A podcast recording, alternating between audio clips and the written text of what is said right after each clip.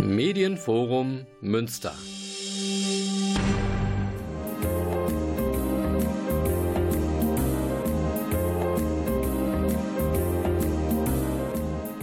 Der Lesewurm.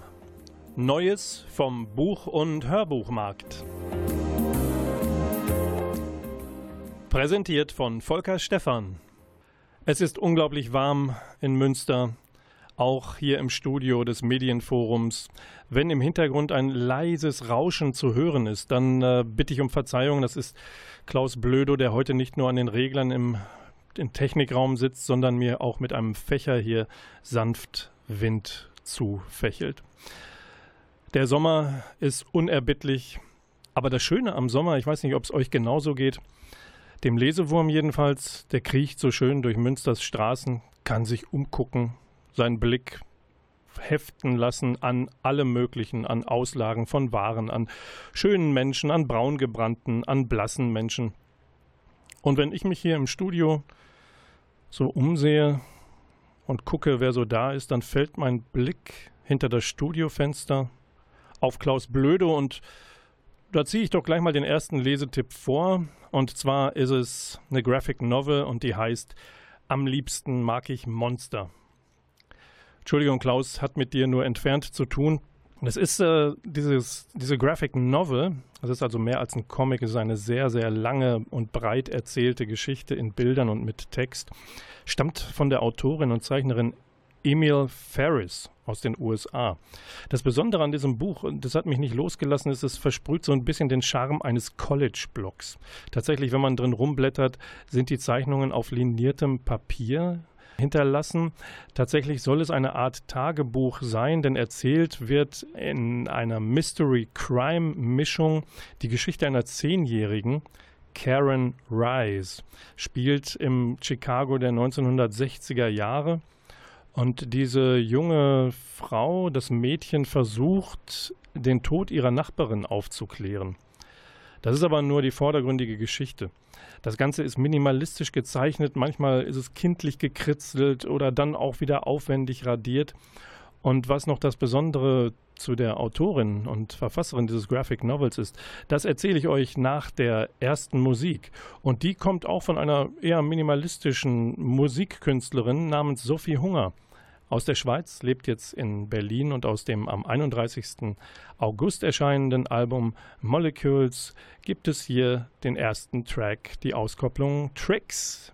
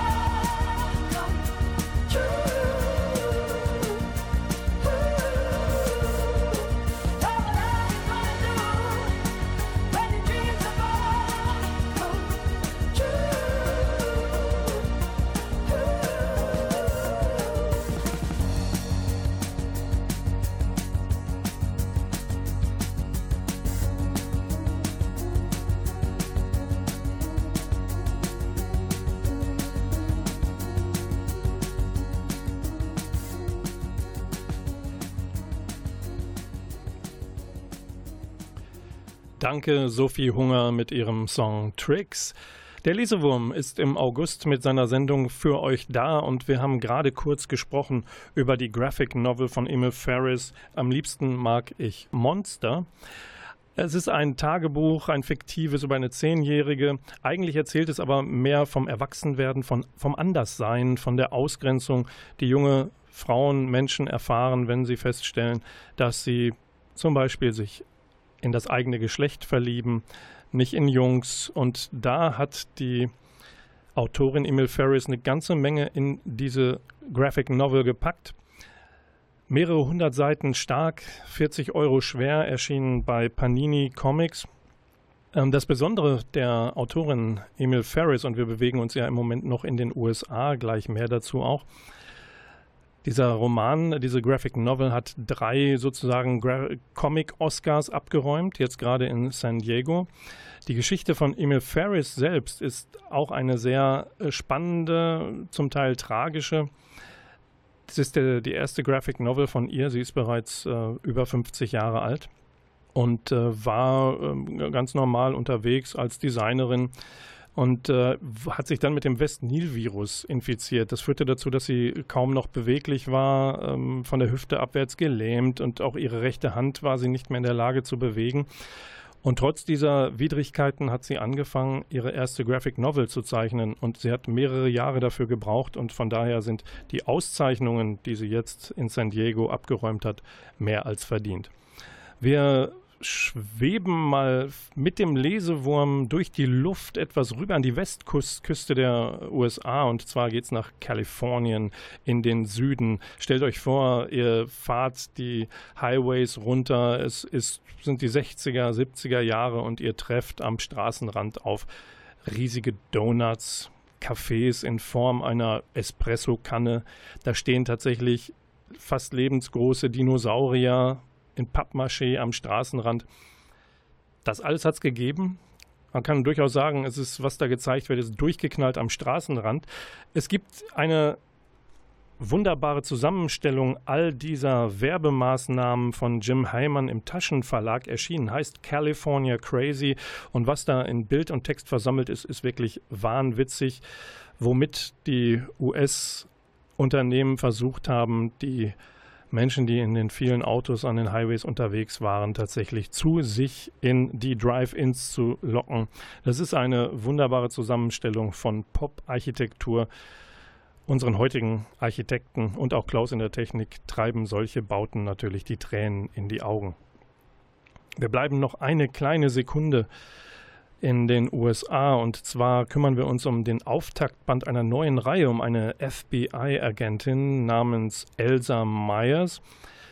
Die ist Expertin für Fälle von verschwundenen Kindern und Jugendlichen.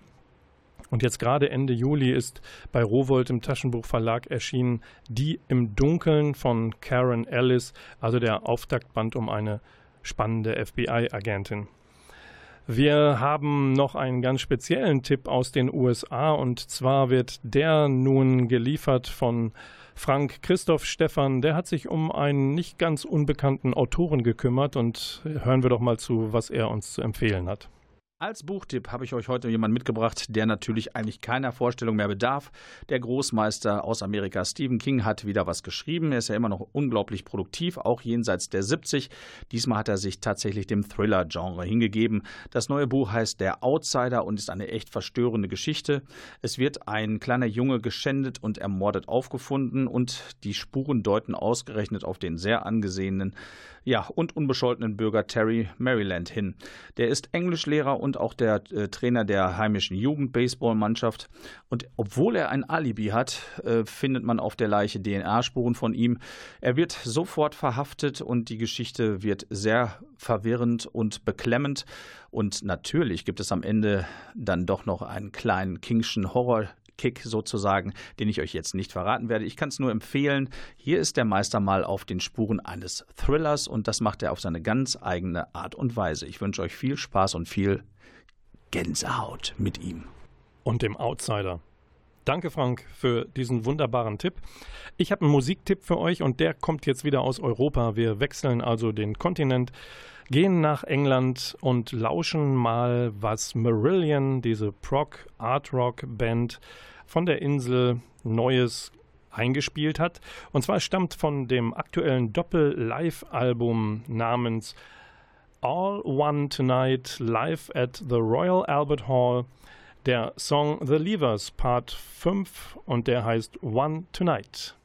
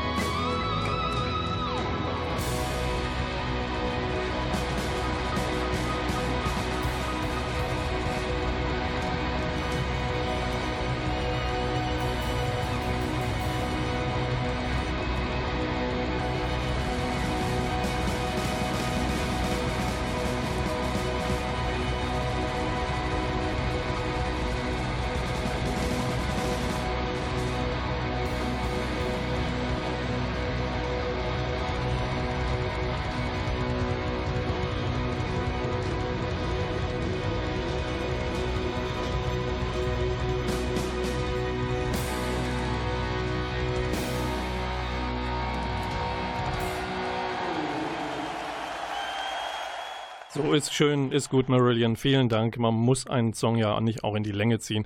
Schön ist äh, richtig, findet ihr vielleicht auch, aber so richtig bezieht sich doch alles, was so Proc Art Rock hat, auch auf die großen Pink Floyd.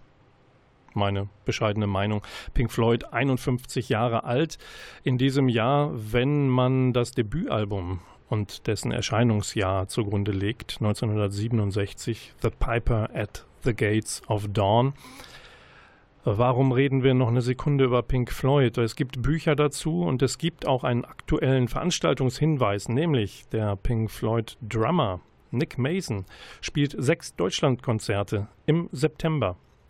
Im Rahmen seiner Nick Mason Saucerful of Secrets Tour.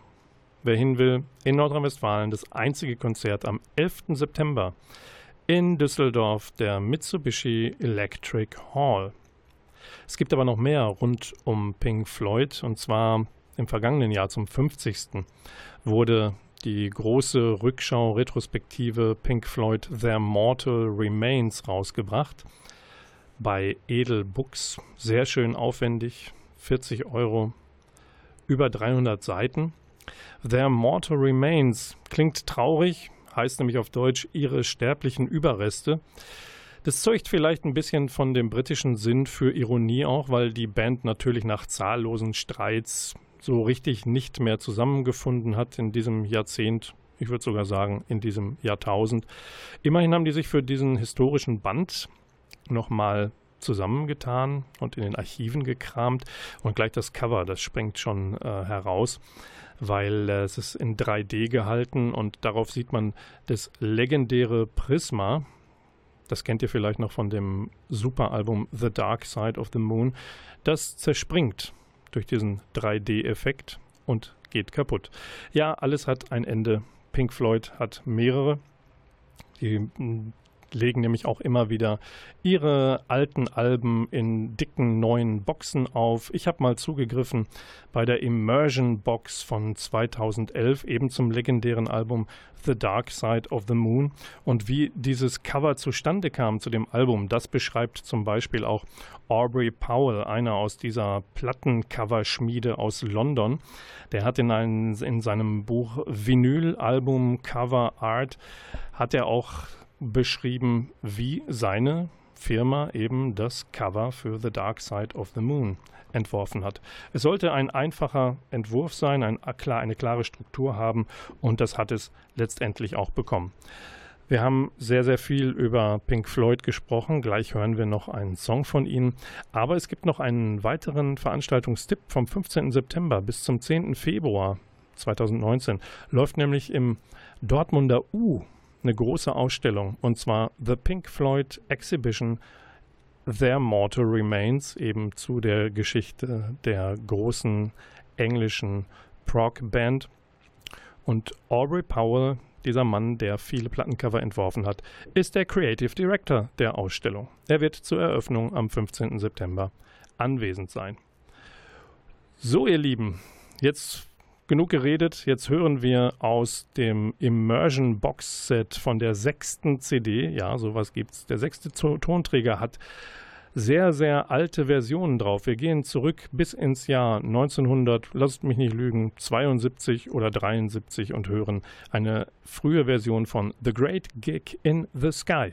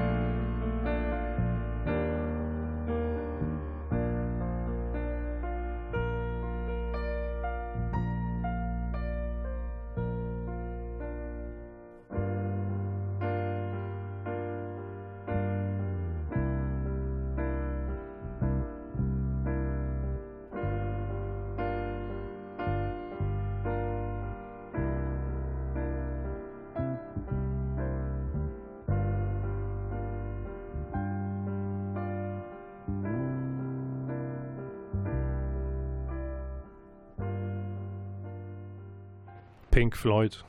Wie schön ist das denn? The Dark Side of the Moon. Ein Auszug. The Great Gig in the Sky. Der Drummer wird in Kürze ein eigenes Buch vorlegen. Meine Geschichte mit Pink Floyd.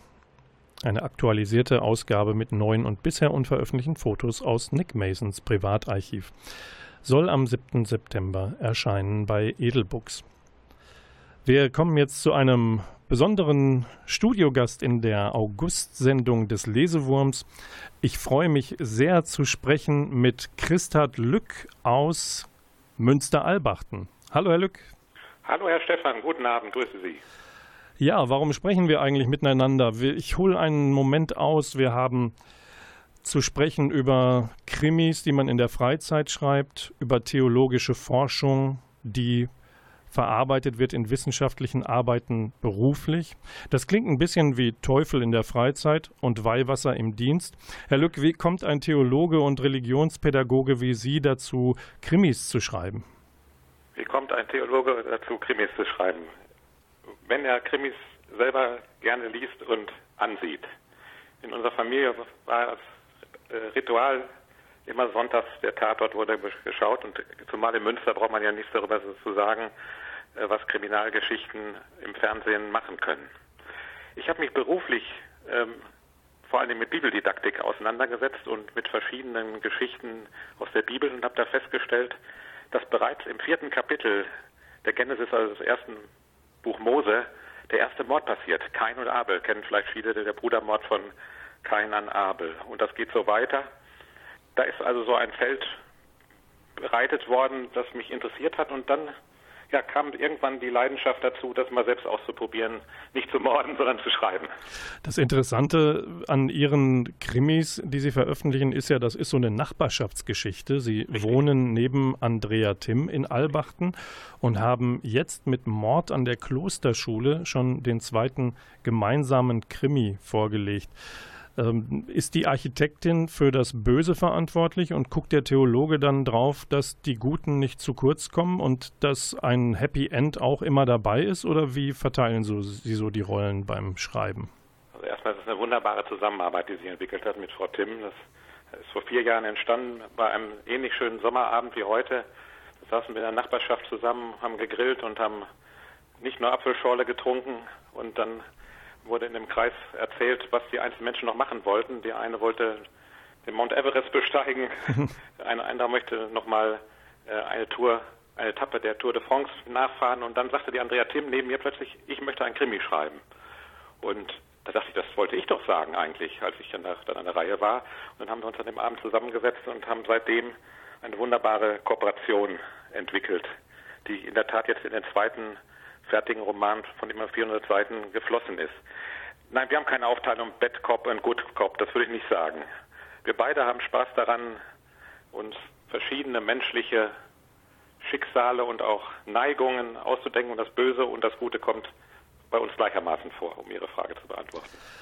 Jetzt schicken Sie Svea Norden als Hobbydetektivin auf Verbrecherjagd Ja. und das Ganze auf einer fiktiven deutschen Insel namens Möwewind. Ja. Sind deutsche Inseln, ist das Meer für Sie ein Sehnsuchtsort oder wie entstand die Idee, Albachten, von Albachten aus an die Küste zu gehen und da Krimis spielen zu lassen? Also wir lieben beide das Meer. Andrea Timm und die Familie fährt oft an die Ostsee und an die Nordsee und ich und meine Frau sind auch oft ähm, an den verschiedensten Inseln gewesen. Es ist so ein Rückzugsort und ein Sehnsuchtsort, da haben Sie recht, aber gleichzeitig auch ein Ort, ähm, wo es überschaubar genug ist, um gut morden zu können, nicht? Gut, Ähm, guten Morgen zu können, ist ein schönes Stichwort. Ähm, jetzt geht es in dem zweiten Band äh, um ein Klassentreffen Ja, und da gibt es nicht zu wenig Leichen und Morde. das ist richtig, ja. klingt so ein bisschen erschrocken, dass wir hinter sechs Morde hatten. Sechs Morde. Ja, es wird erwürgt, geschlagen und so weiter, ja. Klassentreffen, die wecken so Erinnerungen, glaube ich, bei allen von uns, die Ja. nicht mehr zur Schule gehen. Wenn man das allerdings mit Mord und Mordgelüsten verbindet, äh, schwingt da so ein bisschen Rachegelüste mit? Haben Sie da alten äh, Revanchegelüsten freien Lauf gelassen? Hätten Sie damals gern jemanden zur Strecke gebracht, der Sie tierisch geärgert hat? Oder warum müssen so viele bei einem Klassentreffen über die Wupper Theologisch gehen? darf ich lügen, aber äh, es ist tatsächlich so, dass ich niemanden ermorden wollte oder dass ich Rachegelüste hätte. Wir waren eine sehr heterogene Klasse, aber wir haben uns sehr gut verstanden und ich wünsche allen äh, meinen Klassenkameraden ein langes und glückliches Leben und freue mich schon auf beim nächsten Klassentreffen sie wiederzufinden. Das Klassentreffen hat uns eher deswegen gereizt, weil es ganz viele Menschen fast alle kennen. 88 Prozent, habe ich in der Umfrage gelesen, haben schon mal ein Klassentreffen besucht, mindestens eins.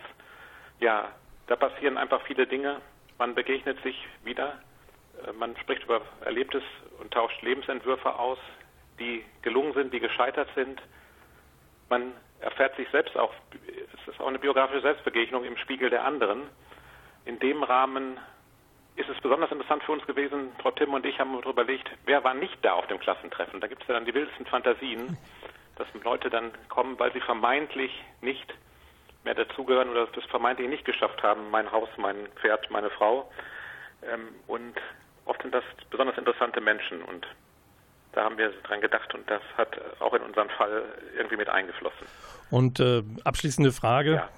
Obwohl so viele Menschen das Klassentreffen nicht überleben, sind Sie persönlich doch äh, guter Hoffnung, dass Sie weiter zu den eigenen Klassentreffen auch eingeladen werden? Oder was glauben Sie, wie reagieren Ihre ehemaligen Mitschülerinnen und Mitschüler darauf, wenn die hören, oh, Krimi, Klassentreffen, viele Ich habe Tote? tatsächlich überlegt, ob ich äh, Personenschutz äh, mitnehmen muss beim nächsten Klassentreffen. Spaß beiseite. Also ich habe von manchen schon in neuen Me Me Medien ist das ja wunderbar über WhatsApp und über Facebook und über andere Rückmeldungen bekommen, auch persönlich. Und die fanden das, die sich jedenfalls gemeldet haben, ganz spannend. Andere haben das gar nicht wahrgenommen. Und ich hoffe mal, dass ich der Inkognito werde ich da nicht mehr anreisen können und äh, es wird sicher ein besonderes Treffen sein. Ich werde auch ein bisschen zittern, aber ich gehe davon aus, Gott ist bei uns und, und auch bei mir. Vielen Dank, Christ, vielen Dank, Christa Lück. Äh, Der Leseforum verspricht, er würde Personenschutz für Sie abgeben und mitkommen, falls es doch ein bisschen gefährlich wird. Das, Das- wäre wunderbar, Herr Stefan. Das, Vielen Dank fürs Gespräch. Wir haben gesprochen mit Christa Lück und seinen zusammen mit Andrea Timm verfassten neuen Krimi Mord an der Klosterschule erschienen im Benno Verlag Leipzig. Vielen Dank und einen schönen Sommer, Herr Lück. wünschen wir Ihnen auch. Auf Wiederhören. Danke für Ihr Interesse. It's a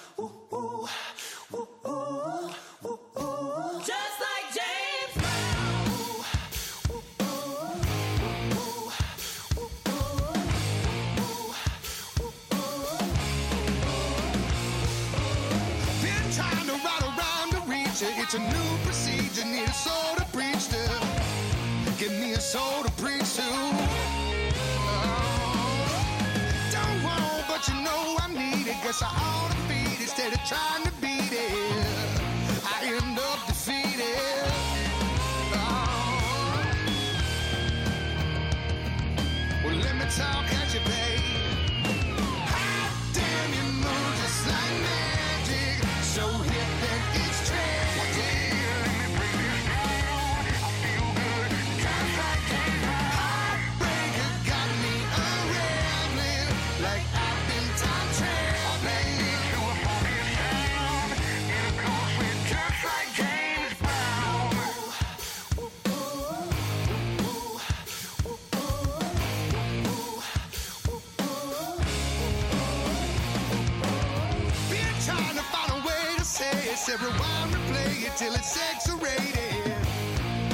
sex rated.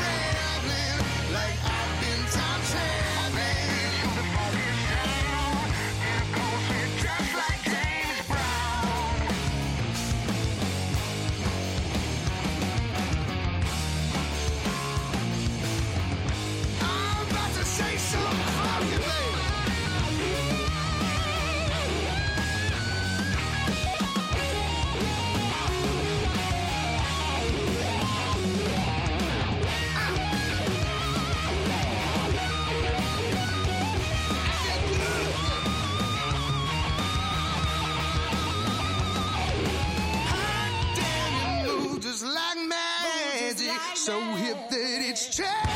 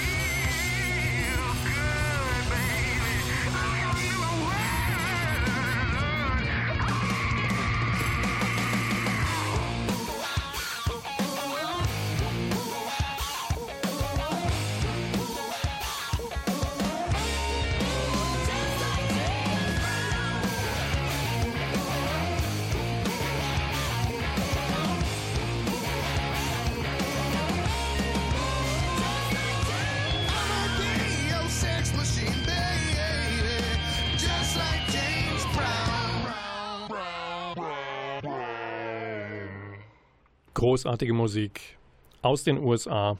Southern Hard Rock der Band Blackstone Cherry.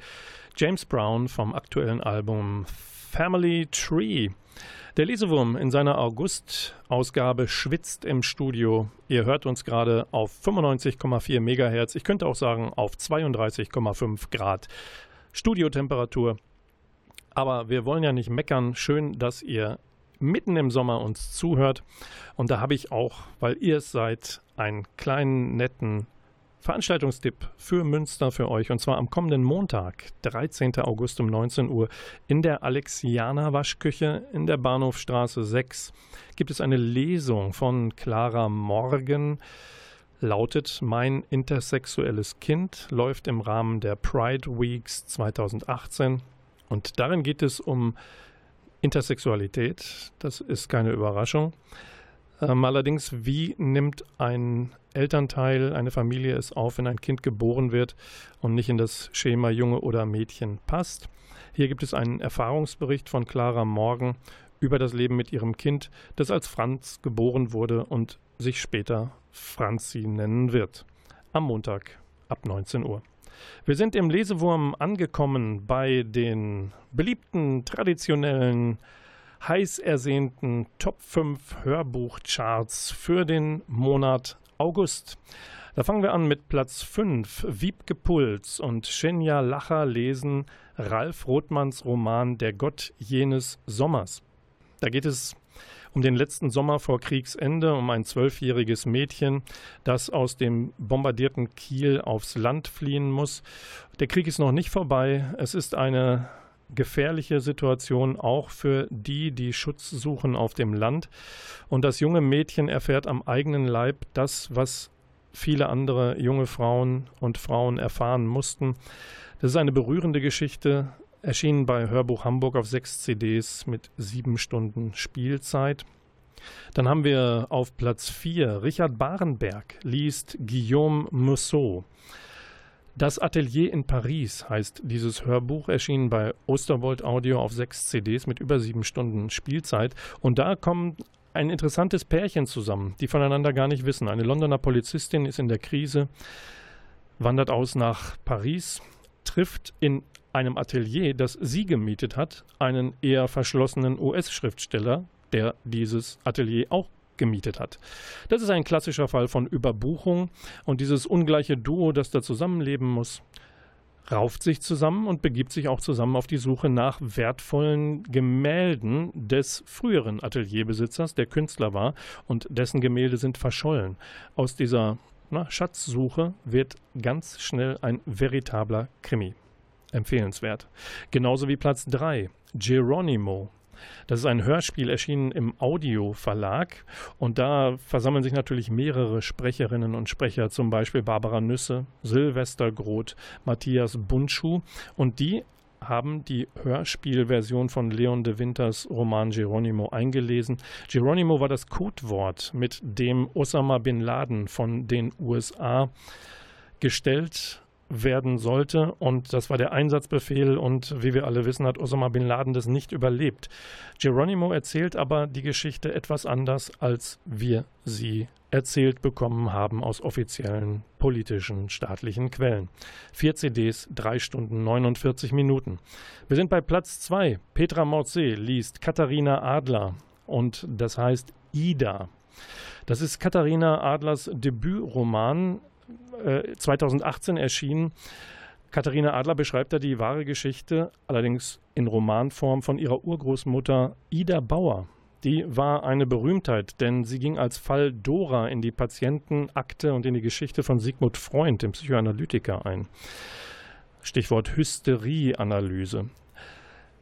Dora oder Ida bricht die Behandlung relativ schnell ab.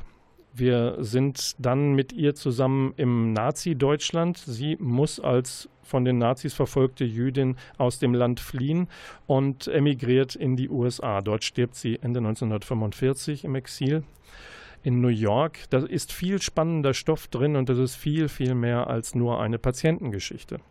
Auf Platz 1 im August Hörbuchcharts des Lesewurms hier auf Antenne Münster Katja Bürkle und Melanie Rabe lesen Melanie Rabe. Dazu gleich mehr. Der Schatten lautet der Krimi, erschienen bei der Hörverlag auf einer MP3-CD mit neun Stunden Spielzeit. Und die Geschichte ist gruselig. Wer würde schon gerne auf einer Straße angesprochen werden von einer Bettlerin und die sagt einmal so eben, mir nichts, dir nichts, du tötest demnächst einen Mann. So erfährt es die junge Journalistin Nora. Sie werde morden an einem 11. Februar. Dieser 11. Februar hat eine besondere Bedeutung für Nora. Es trifft sie bis ins Mark, denn sie selbst hat an einem 11. Februar vor längerer Zeit sehr Grausames erlebt, durchleben müssen und hat das eigentlich verdrängt. Kommt in ihrer Erinnerung nicht mehr vor. Und die Prophezeiung, dass sie morden wird, wird damit zu tun haben. Oder auch nicht, wie wir gleich hören werden. Und wir hören hier Melanie Rabes Stimme direkt selbst. 22 Stunden früher. Als ich aus dem Zug steige und mein Blick auf die Uhr auf der Anzeigetafel fällt, wird mir klar, dass der Tag, vor dem ich mich seit Wochen gefürchtet habe, plötzlich da ist. Ich kämpfe mich durch den Bahnhof, während sich eine Mischung aus Furcht und Erleichterung meines Körpers bemächtigt, weil ich einerseits Angst habe vor dem, was heute passieren wird, und andererseits froh bin, dass es in spätestens 24 Stunden vorbei sein wird. Also springe ich nicht in den nächstbesten einfahrenden Zug. Ich flüchte nicht, sondern ich gehe dem Tag entgegen. Der verdammte 11. Februar. Als ich mich der Bahnhofshalle nähere, höre ich Musik. Und ich denke an den Tod und an meine Freunde und an Valerie. Und ich erkenne, dass dort jemand ein Requiem spielt. Und ich widerstehe der Versuchung, stehen zu bleiben, einen Moment lang zuzuhören und darin zu versinken wie in einem nächtlichen Weiher. Ich will nur nach Hause. Ich gehe weiter. Ich arbeite mich voran, wie durch einen Schneesturm, schlinge die Arme um den Körper, während die langsamen Klänge des Klaviers zu mir herüberscheinen. Dann wird es still, ein neues Stück beginnt, und ich weiß es sofort. Etwas stimmt nicht. Und ich weiß immer noch nicht, was es ist, was meine Aufmerksamkeit erregt hat. Aber ich bleibe stehen. Erkenne das Stück. Es ist die Mondscheinsonate. Plötzlich ist das Gefühl, beobachtet zu werden, wieder da. Und dann steigt es mir in die Nase dieses widerliche Parfum. Und mit einem Mal verstehe ich, was ich mit dem Geruch von Pfeifentabak assoziierte. Nicht Pfeifendunst an sich, sondern einen ganz bestimmten, altmodischen Herrenduft. Gerade ist er mir wieder in die Nase gestiegen, süßlich und gleichzeitig herb, Übelkeit erregend. Und mit einem Schlag weiß ich auch, mit wem ich diesen Geruch verbinde. Professor Wolfgang Balder. Kokosex dem schlimmsten Mann, dem ich je begegnet bin. Dem Mann, der Kokos Leben zerstört hat. Dem Mann, dessen Bekanntschaft mich meinen Job, meine Beziehung, mein ganzes altes Leben gekostet hat. Melanie Rabe liest sich selbst und zwar den Krimi Der Schatten ja, ob dieser böse Mensch am Ende überlebt, wir werden es nicht wissen. Was wir wissen ist, Melanie Rabe stammt aus Jena und lebt jetzt in Köln. Wer mehr von der Frau hören möchte, live, kann dies am leichtesten durch einen Besuch zum Beispiel in Böhnen machen am 28. September. Dort liest Melanie Rabe im Rahmen des Krimi-Festivals Mord am Hellweg. Sie hat etwas gemeinsam mit einem Mann, den ich euch auch noch ganz schnell zum Abschluss vorstellen möchte, Frank Goldammer. Der kommt aus Dresden. Das ist nicht so weit weg von Jena. Und auch dieser Mann hat, so wie Melanie Rabe, die als Journalistin gearbeitet hat, hauptberuflich, der hat auch noch einen normalen Job. Der ist Maler und Lackierermeister in Dresden. Und was macht er? Er schreibt nach Feierabend. Melanie Rabe hat heimlich geschrieben als sie von der Arbeit kam. Er macht es nicht heimlich, aber auch nach der Arbeit. Und er hat inzwischen das dritte Buch rausgebracht über seine Max Heller Krimiserie und die spielt tatsächlich im zerbombten Dresden in der Nachkriegszeit und da hören wir ganz schnell einen Auszug aus dem dritten Band Vergessene Seelen und Max Heller, der Kriminalkommissar, findet eine Leiche. Heller kam näher und sah hinunter. Obwohl er sich kaum angestrengt hatte, schwitzte er schon wieder in der heißen Mittagssonne. Er nahm sein Taschentuch heraus, setzte seine Mütze ab und wischte sich über Stirn und Genick. Gehört er nicht zu den Arbeitern? fragte er. Laut Aussage des Poliers nicht. Angeblich hat ihn noch nie jemand gesehen. Heller ging in die Hocke, stützte sich mit einer Hand ab und sprang in den Graben. Der Junge hatte dunkles Haar und lag auf dem Rücken. Doch die linke Gesichtshälfte sah seltsam plattgedrückt aus. Die Nase war ganz schief. Er hatte auf dem Bauch gelegen, Jemand hatte ihn umgedreht. Heller betrachtete die schreckliche Totenmaske, bückte sich dann, um den Jungen am Jackenärmel anzuheben. Er war vollkommen steif. Er musste mindestens seit zwölf Stunden hier liegen. Die Hitze beschleunigte die Totenstarre. Und man hat ihn erst vor etwa einer Stunde entdeckt? Vielleicht konnte ein Bestatter den Jungen ein wenig herrichten, wenn die Starre nachließ. In diesem Zustand würde man ihn seinen Eltern nicht zeigen können, sofern er welche hatte. Heller knöpfte dem Jungen die Jacke und das darunterliegende Hemd auf. Er suchte im Kragen nach einem eingenähten Namen oder einem anderen Hinweis. Der Uniformierte sah auf seine Uhr. Vor circa vierzig Minuten, ja. Und er gehört wirklich nicht hierher? Ein Lehrling vielleicht? Wie alt mag er sein? Vierzehn? Da müssen Sie die Arbeiter noch einmal dazu befragen, sagte der Polizist. Heller erhob sich und betrachtete den Toten nachdenklich. Seine Hosen waren viel zu weit, obwohl sie schon eingenäht waren. Die Hosenbeine waren dagegen viel zu kurz. Die Jacke wirkte abgewetzt und hatte Aufnäher an den Ellbogen. Die Schuhe des Jungen waren riesig und mehrfach geflickt, und die Sohle schien aus alten Autoreifen geschnitten zu sein. Das war Max Heller, das Hörbuch von Frank Goldammers aktuellem Roman Vergessene Seelen, die Stimme von Heiko Deutschmann. Das war der Lesewurm im August. Wir hören uns wieder am zweiten Samstag im September. Das ist der 8. September um 20.04 Uhr wieder hier auf 95,4 Megahertz oder 91,2 im Kabel. Oder aber schaut nach online über medienforummünster.de, über die Mediathek. Bis wir uns wieder hören, erscheint Der Outsider von Stephen King am 27. August und Gefrorene Flammen, der dritte Teil der Ochsentrilogie von Jens Henrik Jensen am 31. August.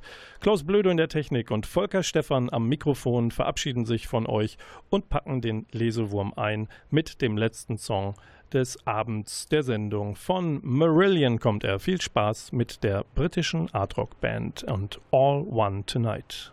This is Easter.